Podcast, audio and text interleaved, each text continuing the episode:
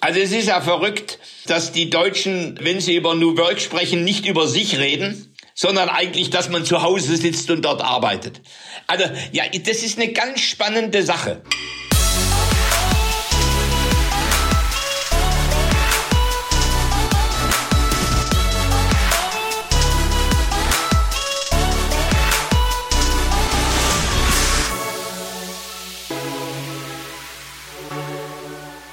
Mein heutiger Gast war Manager, unter anderem Vorstand bei der Lufthansa, Vorstand bei der Telekom und jetzt sitzt Thomas Sattelberger für die FDP im Deutschen Bundestag.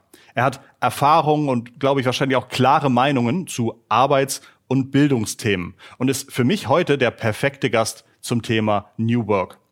Ich heiße Christoph Bursek und bin stolzer Moderator des Podcasts Digitale Vorreiter von Vodafone. Dein Podcast für Business-Themen der Digitalisierung. Thomas hat übrigens auch einen Podcast, äh, von dem er sicher oder hoffentlich auch gleich erzählen wird. Ähm, darüber ist er mir übrigens aufgefallen. Er hat dort einen relativ untypischen Co-Moderator.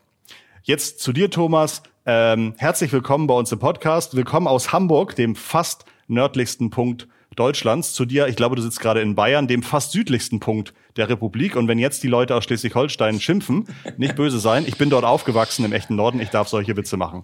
Hallo Thomas. Hallo Christoph. Ich sitze hier in Starnberg, äh, am, in der Nähe des Starnberger Sees und äh, freue mich jetzt richtig auf das Thema New Work. Das musst du auch. Ähm, was anderes darfst du nämlich nicht. Ähm, Thomas, du hörst dich zwar jung an wie kurz nach dem Stimmbruch, aber hast ja in deiner professionellen Karriere schon so einiges angestellt. Erzähl doch mal äh, so ein bisschen von deinem Leben. Ja, gut, ich habe äh, eigentlich drei Karrieren. Äh, meine erste Karriere, ich habe mit dem späteren Außenminister Joschka Fischer äh, als 17-Jähriger die unabhängige Schülergemeinschaft in Stuttgart mit aufgebaut. Wir waren APO, äh, wir haben äh, gegen Zensur von Schülerzeitungen gekämpft, äh, gegen autoritäre Lehrer, äh, gegen mehr Mitbestimmung in der Schule.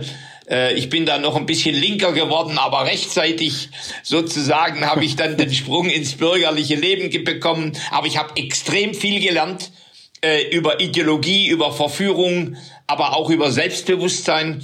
Äh, meine zweite Karriere war in der Wirtschaft. Ich war 40 Jahre lang in, in, in großen deutschen Tech- und Serviceunternehmen, Lufthansa, Conti, Telekom, MTU, Daimler, Daimler-Benz Aerospace, äh, spannende Entwicklung. Ich möcht, möchte nichts missen. Es waren alles Unternehmen, denen äh, es irgendwo nicht mehr gut ging, aber die auch noch nicht einen besseren Weg gefunden hatten. Also nicht mehr und noch nicht. Und ich konnte immer mithelfen, Transformation zu gestalten. Äh, und dann wurde es mir mit äh, 67 doch ein bisschen langweilig und ich dachte, meine Talente sind noch da und habe meine, meine dritte Karriere begonnen in die Politik äh, und äh, bin dort seit äh, äh, 2017 Abgeordneter im Deutschen Bundestag. Das äh, hört sich nach einer Menge an und jetzt sogar, du sagst Transformation und auch in deiner Politik machst du, finde ich, ähm, Dinge, die ähm, für einen Politiker untypisch sind. Ich habe deinen Podcast eben schon angesprochen. Wie heißt der und worüber geht er? Ja, also der Podcast heißt Schräg im Stall. Ähm, äh, die deutsche Sprache hat ja einige solche Begriffe.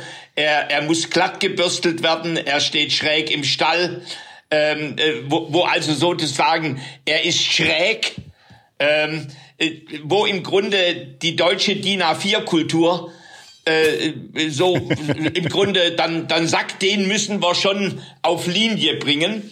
Äh, das hat man mein ganzes Leben lang eigentlich mit mir nicht geschafft und ich war trotzdem mit mir zufrieden mit meinem Leben. Ähm, und äh, dann haben wir diesen Podcast schräg im Stall gemacht, genannt. Ja. Äh, und äh, ich mache den mit einem äh, 19-jährigen Klimaaktivisten.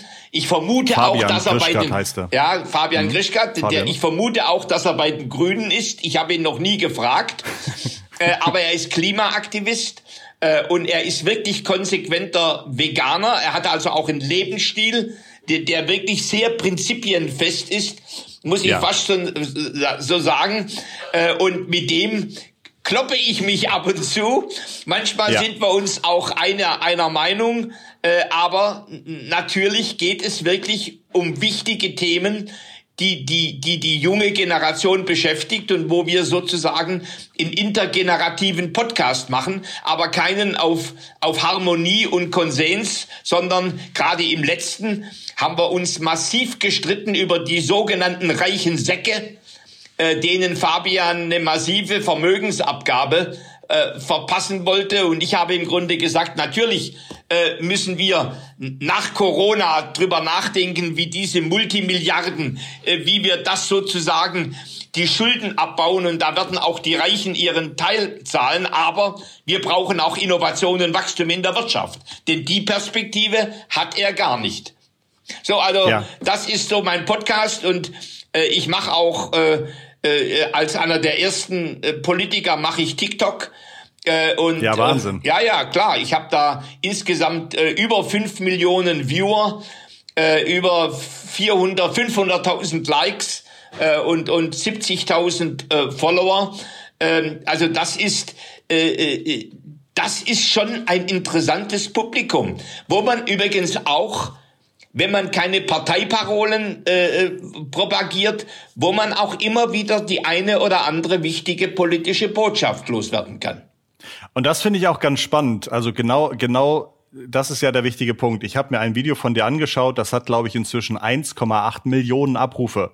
Und ich schätze mal deine durchschnittlichen Zuschauer, die, also es sind alles junge Leute, die du da erreichst. Und ich, ich kann mir kaum vorstellen, wie, wie Politiker sonst irgendwie die Chance haben, dass sie einen positiv geprägten äh, Eindruck oder erstmal so ein, so, ein, so ein Türöffner bei jungen Leuten bekommen, ähm, außer man wagt sich auf die Plattform, wo die jungen Leute sind. Und wie gesagt, 1,8 Millionen Abrufe hat das Video.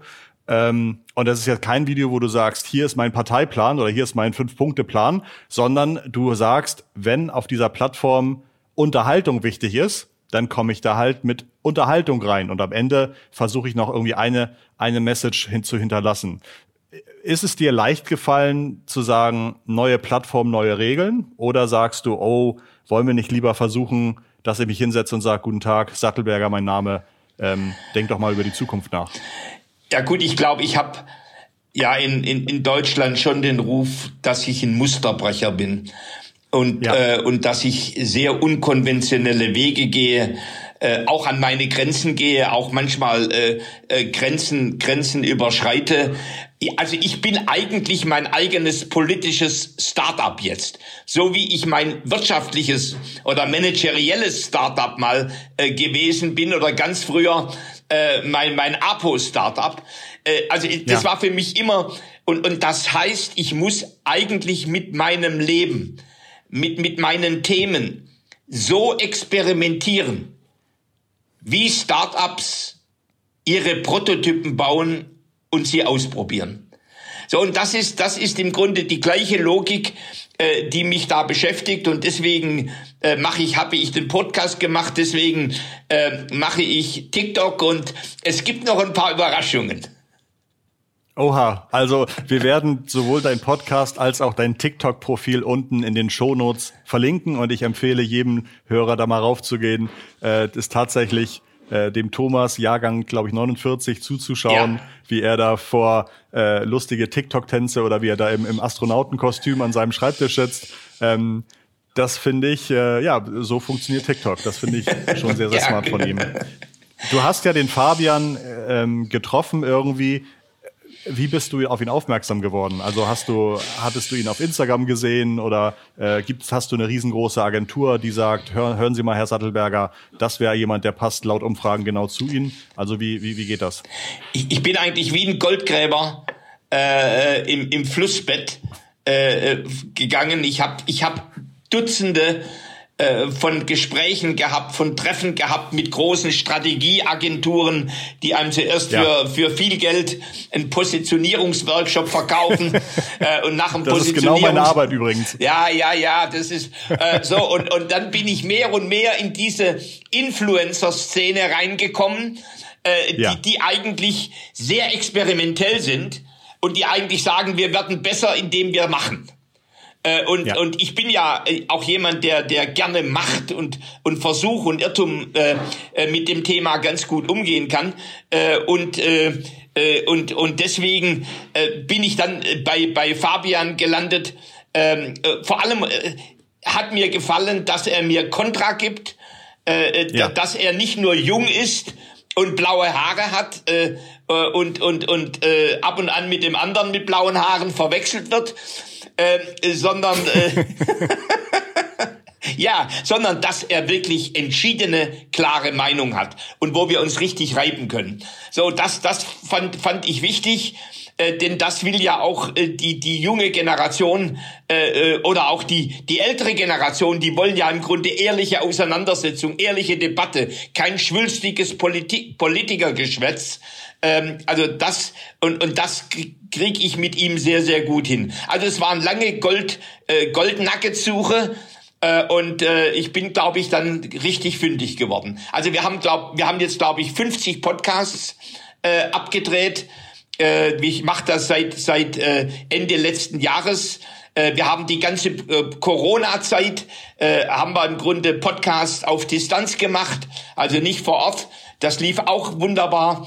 Äh, und und äh, äh, immer wieder gelingt es uns auch spannende Gäste äh, zu kriegen. Ich, ich, ich verrate nicht zu viel, dass auch mal Gerhard Schröder äh, überlegt hat, ob er nicht im Podcast mitmacht, aber äh, da wird er wahrscheinlich von seinem Berater noch so ein bisschen gedreht und gewendet. Äh, aber eigentlich würde er gut reinpassen in diese, in diese kantige, in dieses kantige Format kantig und vor allen Dingen, glaube ich, auch ziemlich einmaliges Format. Du hast du schon in deiner, ähm, in deiner, in deinem Bericht über dein Leben so ein bisschen gesagt, dann habe ich das, dann habe ich das, dann habe ich drei Karrieren gemacht, hast gesagt, das war alles immer Transformation. Inzwischen sagt man ja irgendwie dazu New Work. Alles verändert sich, Digitalisierung, weniger im Büro arbeiten, mehr zu Hause arbeiten. Wir machen das Ganze ja jetzt auch. Ähm, ähm, ich, du sitzt bei dir zu Hause, ich sitze gerade in meinem Zuhause. Wie äh, wie stark findest du, dass New Work wirklich ein ganz neuer Begriff ist? Oder sagst du, Jungs, das Leben ist Transformation und wir haben einfach eine neue Phase? Also was, was gehört für dich zum Thema New Work dazu? Also es ist ja verrückt, dass die Deutschen, wenn sie über New Work sprechen, nicht über sich reden, sondern eigentlich, dass man zu Hause sitzt und dort arbeitet. Also ja, das ist eine ganz spannende Sache. Äh, also das ja. ist, ist irgendwo, äh, es ist im Grunde entpersonalisiert. Äh, also für mich ist New Work zuallererst mal meine eigene existenzielle Identität und Souveränität in meinem Leben. So, und das, das ist, glaube ich, etwas, was, was deutlich stärker in, in diese New Work Bewegung, die ja inzwischen viele Schattierungen hat, äh, reinkommen muss. Es geht im Kern wirklich um die Frage, bin ich tatsächlich Eigentümer, Unternehmer meiner Talente und meiner Potenziale? Und erst im nächsten Schritt ist eigentlich die Frage, interessant, wie ist denn die Welt außenrum? Macht die das mir schwerer oder macht mir die das ein Stückchen äh, einfacher? So, das, also diese zentrale existenzielle Thematik, äh, und das ist natürlich, und das ist übrigens nicht jedermanns Thema, ich habe für mich Arbeit immer als Teil meines Lebens gesehen.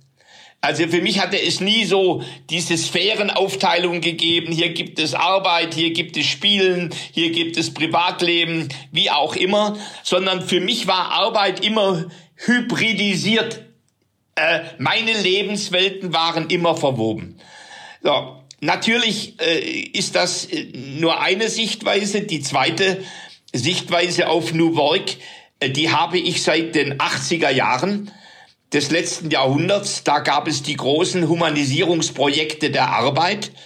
Da hat Volvo und Saab in, in, in, in Skandinavien, die haben mit teilautonomer Arbeitsorganisation äh, experimentiert, was natürlich dann später nannte man das Empowerment äh, zu einer ganz anderen Form der Emanzipation abhängig Beschäftigter, äh, in dem Fall Fabrikarbeiter, äh, führen musste. Denn Teilautonomie, teilautonome Arbeit muss ja von autonomen oder teilautonomen Personen und Menschen oder Persönlichkeiten gestaltet werden. Ähm, große Bewegung in den 80er Jahren durch die Shareholder Value Ideologie radikal abgelöst. Irgendwann 1994, ich habe auch den Zeitpunkt, habe ich da mal für mich symbolisch äh, festgelegt. Aber da geht's eigentlich im Kern um Reparaturbetrieb. Eigentlich geht's darum, ein altes Betriebssystem menschlicher zu gestalten. So, und, und, und eine dritte Dimension von New Work heißt eigentlich neue Arbeit. Mhm. So, also äh, nicht, nicht zu Hause arbeiten, sondern neue Arbeit.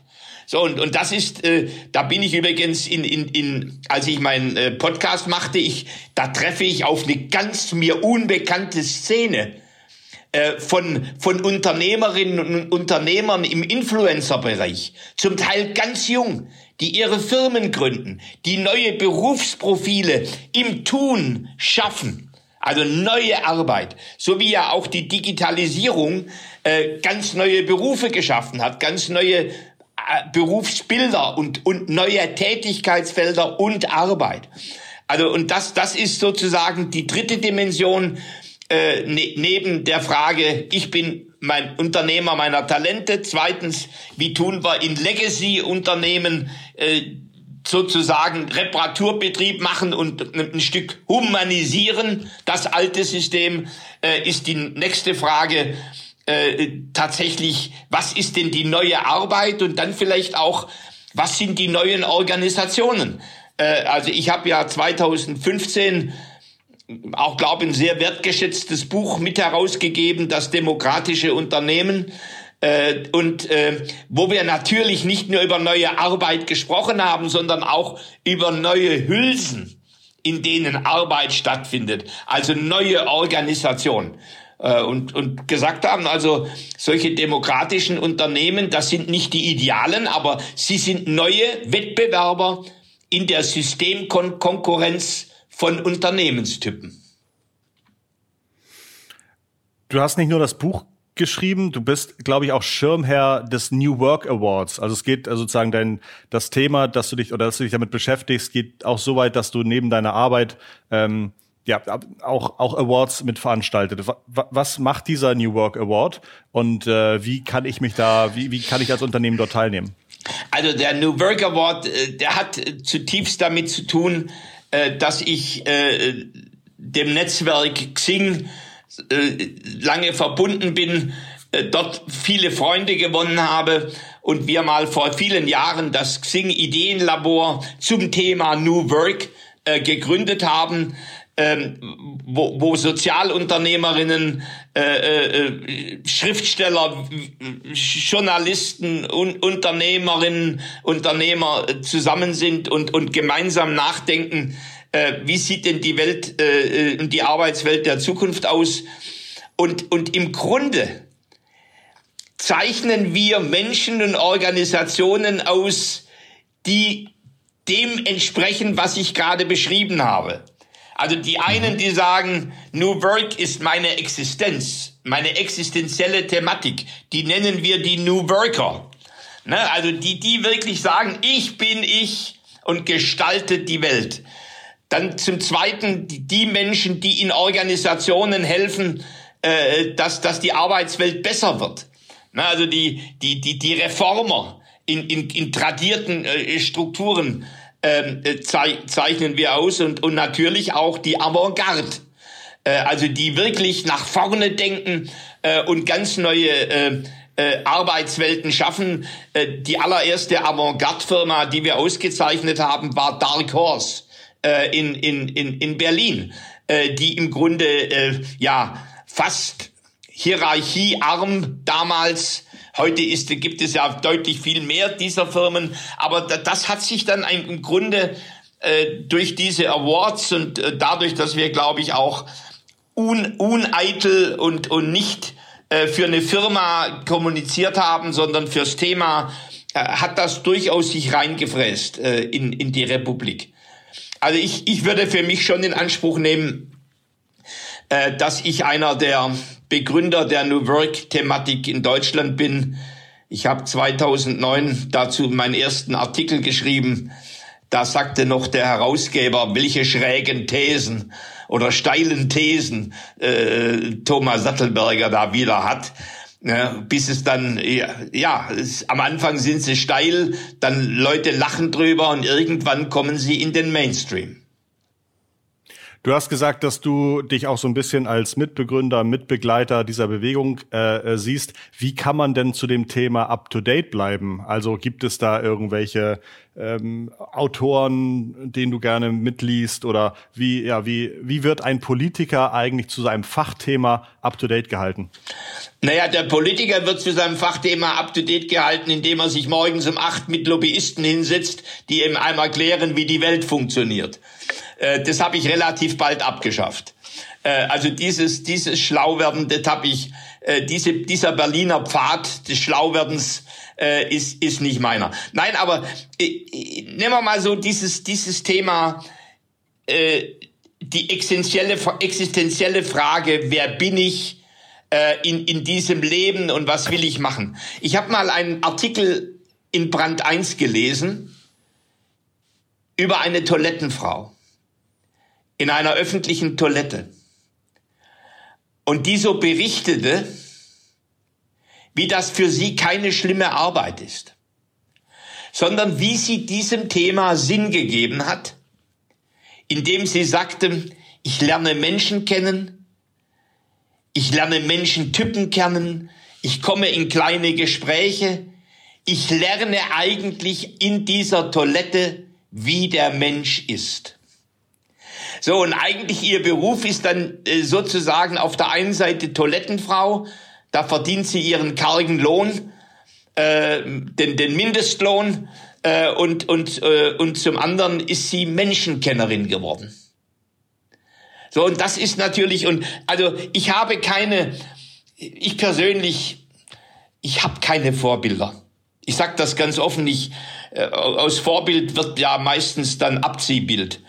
Äh, und äh, das ist, ich, ich lese viel äh, über Menschen und, und, und, und gewinne da Inspiration, aber nicht aus dem einen, aus der einen Biografie, sondern wirklich aus den vielen Biografien. Du hast für dich das Thema Bildung äh, auch als wichtiges Thema identifiziert.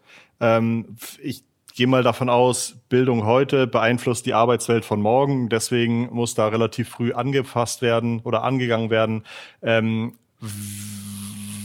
gibt es Versäumnisse in der, in der Regierungsarbeit, in der Bildung, die sich auch jetzt schon in der New Work-Thematik äh, abzeichnen? Also was, was für Versäumnisse ähm, zum Thema Bildung oder New Work äh, würdest du zusammenfassen?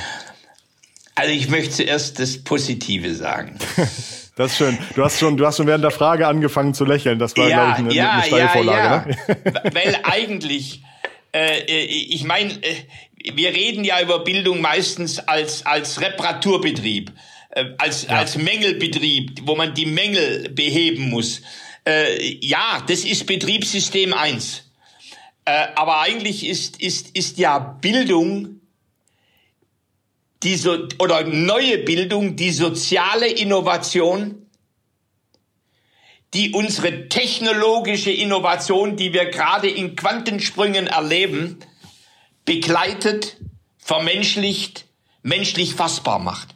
So, und, und, und eigentlich muss, müssen wir uns die Frage stellen, wie, wie kann Bildung in einer sich digitalisierenden und technisierenden Welt weiterhin die, die, die, die Souveränität, die, die, die Selbstbehauptung, äh, das Selbstmanagement, äh, die Potenzialentfaltung sozusagen weiter fördern, so dass wir nicht Sklave oder Diener äh, oder abgehalfterter Kollege der digitalen Welt werden, sondern jemand, sondern Herr oder Frau über diese Welt. So, und, und äh, für mich ist, für mich ist, ich, ich habe ja schon vor Jahren begonnen, Makerspaces zu unterstützen. Jetzt nicht Makerspaces für Erwachsene, sondern für, für, für, junge, für junge Schülerinnen und Schüler. Und zwar nicht im Unterricht, sondern an der Schule. Nicht in der Schule, sondern an der Schule, äh, da, wo dann Lerncoaches da waren, ähm, Informatikerinnen in, in den 30ern, pensionierte Meister oder, oder Techniker, junge Studenten von der Hochschule München, äh, die im Grunde sozusagen mit neuem partnerschaftlichen Lern- und Lernkooperationsstil Menschen ermuntern zu machen und zu gestalten. So, und, und, und, und, und meine Vision ist es eigentlich, dass die über 40.000 Schulen Deutschlands wirklich Makerspaces haben, die nicht nur freiwillige AGs sind, sondern im Grunde wirklich verwoben sind mit dem normalen Fächerkanon. So, das wäre für mich wirklich eine, ein ganz, ganz großer äh, äh Traum, äh, so, wo auch Politik, und jetzt wird's praktisch, wo im Grunde Politik hier und jetzt helfen könnte. Denn, denn das Geschwätz vom mündigen Bürger und der mündigen Bürgerin durch Bildung ist ja heute in weiten Teilen Geschwätz. Denn in, in Corona hat man 30 Prozent junger Menschen gar nicht erreicht.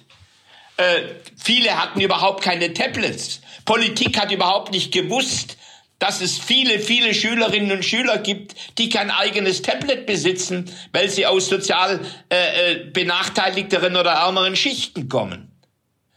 So, Politik hat überhaupt nicht gewusst, dass Lehrer zum Teil digital inkompetent sind. Ne, das, nur, nur 17 Prozent der Lehrer haben das verwandt, was wir gerade machen. Interaktives Videokonferencing. Oder es wird ja ein Podcast.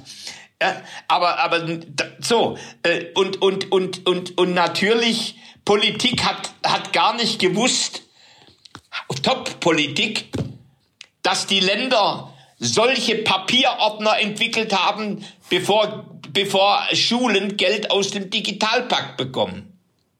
So, also das ist realitätsferne äh, Bildungspolitik und damit haben wir im Grunde, äh, äh, wir haben jetzt damit beschrieben, was in Corona passiert ist. Ich will jetzt gar nicht drüber sprechen, dass wir äh, anderthalb Millionen junge Menschen zwischen 20 und 29 haben, die ohne beruflichen Abschluss am Arbeitsmarkt tätig sind.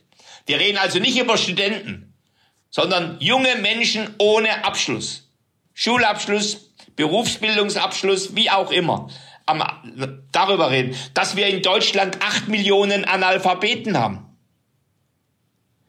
Also das, das ist so kreuslich, äh, äh da, dass man im Grunde wirklich, äh, ich, ich habe manchmal auch schon Zweifel, ob Schulen in der heutigen Form nicht Failed Systems sind. So wie es Failed Nations gibt. So, und dass man im Grunde Schule von Grund auf neu designen und aufbauen muss. Und zwar zusammen mit Eltern und mit Schülern. Also ich bin übrigens auch ein, ein ganz, ganz großer Freund von demokratischen und starken Schulen, äh, die, die im Grunde mit, mit, mit solchen Ideen äh, wieder beginnen, neue Schulen überhaupt ins Leben zu rufen. So, aber die Zustände sind schlimm, aber es sind Lösungen da und es gibt auch Träume, die Wirklichkeit werden könnten. Gibt es bei den Träumen, die Wirklichkeit werden können, gibt es da schon existierende Vorbilder in anderen Ländern, wo man sagen kann, da sind tolle Ansätze, warum kriegen wir das hier nicht hin? Also es gibt, also ich, ich habe mal die Kanzlerin äh, äh, habe ich mal eingeladen in, in, in, in, in einen äh, unserer Makerspaces in Buch am Erlbach äh, in Bayern. Und äh, da war ein, ein Achtjähriger war am 3D-Drucker und hinten dran stand ein Student von der TU München. Und dann sagte sie, sagte sie zu dem Studenten, na, dem hast du beigebracht, wie man mit dem 3D-Drucker arbeitet. Darauf sagte der Junge, nein, das habe ich mir selber beigebracht. Also man muss gar nicht nach Dänemark gehen, man muss gar nicht nach Finnland gehen, man muss gar nicht nach Estland gehen. Wir haben solche kleinen Leuchttürme in diesem Lande. Aber die interessante Frage heißt ja, wie skaliert man das? Äh, und ja. wie wird das flächendeckend? Und da ist mit Sicherheit, äh, äh, ich glaube, gerade in der Krise hat sich gezeigt, dass unser Nachbar Dänemark äh, da wirklich außerordentlich gut ist. Denn die haben schon vor Jahren begriffen, dass man nicht nur in Präsenz, sondern auch auf Distanz lernen kann. Und dass man da nicht eine Corona-Krise braucht, sondern dass beispielsweise, wenn Schüler mal monatelang äh, ausfallen, krank sind, sonst etwas, dass sie damit eine Möglichkeit haben, Anschluss zu erhalten. Haben auch verstanden, dass vor dem Hintergrund des demografischen Wandels, wo man manchmal gar nicht mehr die Schulklassen in der Berufsschule zusammenbringt in einem Beruf, dass das da natürlich die, die, die, die, die, das Distanzlernen die Möglichkeit ist, um tatsächlich auch wieder Klassengröße zu erreichen. So, also Dänemark hat zwei Tage gebraucht und, und, der, und der Schulbetrieb lief, lief weiter. Also das da muss dann also wirklich auch nicht dann nach Singapur oder sonst wo, äh, ja. sondern wirklich äh, gerade mal bei euch oben im, im hohen Norden noch ein bisschen weiter und äh, bei den Dänen. Spannend. Ich nehme dich jetzt als jemanden wahr, der zu jedem Thema versucht, das so ein bisschen in, in Schichten zu unterteilen, weil die irgendwie alle miteinander verwoben sind und zu gucken, es muss wahrscheinlich besteht eine Lösung immer aus mehreren Lösungen oder Teillösungen oder ein Problem besteht nicht aus einem Problem, sondern aus mehreren Problemen und ähm, das, äh, das das spricht mich irgendwie an, weil ich äh, dieses äh, systemische Vorgehen da irgendwie ähm, das finde ich immer besser als zu sagen, man braucht nur ein Mantra und das Mantra wird alles lösen. Ähm, zumindest habe ich das jetzt so aufgenommen. Ich hoffe, ich habe dich nicht komplett falsch verstanden. Nein, äh, wobei mir eine Botschaft wirklich ganz wichtig ist. Ähm, technologische Innovation und soziale Innovation sind Zwillinge. Äh, und, und wir in Deutschland, wir, wir trennen das Soziale äh, immer äh, vom Technologischen.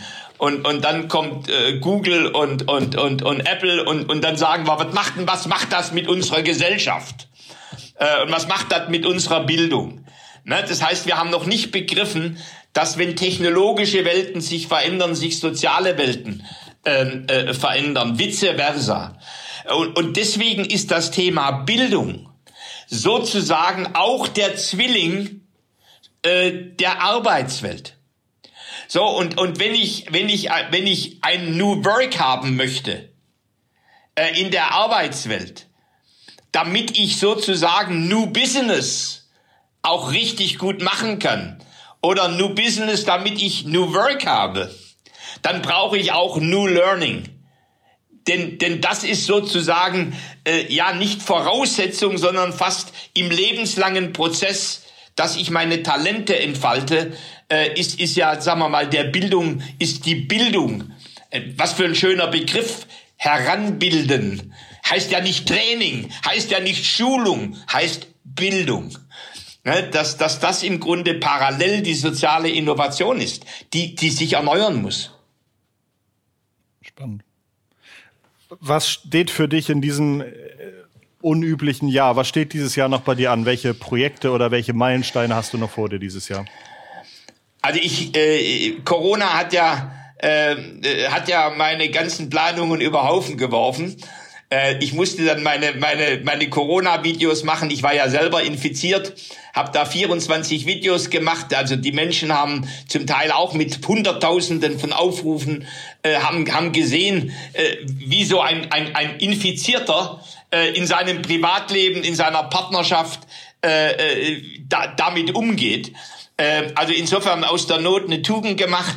Aber äh, ich, ich werde jetzt zwei große Konferenzen nachholen, äh, die, die mir durch Corona äh, durch den Rost gefallen sind. Das eine, äh, ich werde am, am 3. Dezember eine große Konferenz machen in der Utopia in München.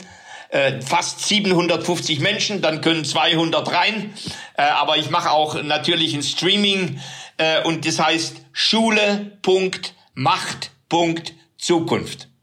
Also ich, ich werde wirklich mich mit, mit Schule äh, äh, beschäftigen und mit, mit, mit, mit neuer Schule und, und neuer, neuem Lernen und neuer Bildung. Äh, und, und zum Zweiten habe ich eine, eine Forschung in Auftrag gegeben äh, als Thomas Sattelberger äh, zum Thema, ähm, äh, wie, wie hat, hat die soziale Marktwirtschaft überhaupt eine Zukunft in der Digitalisierung?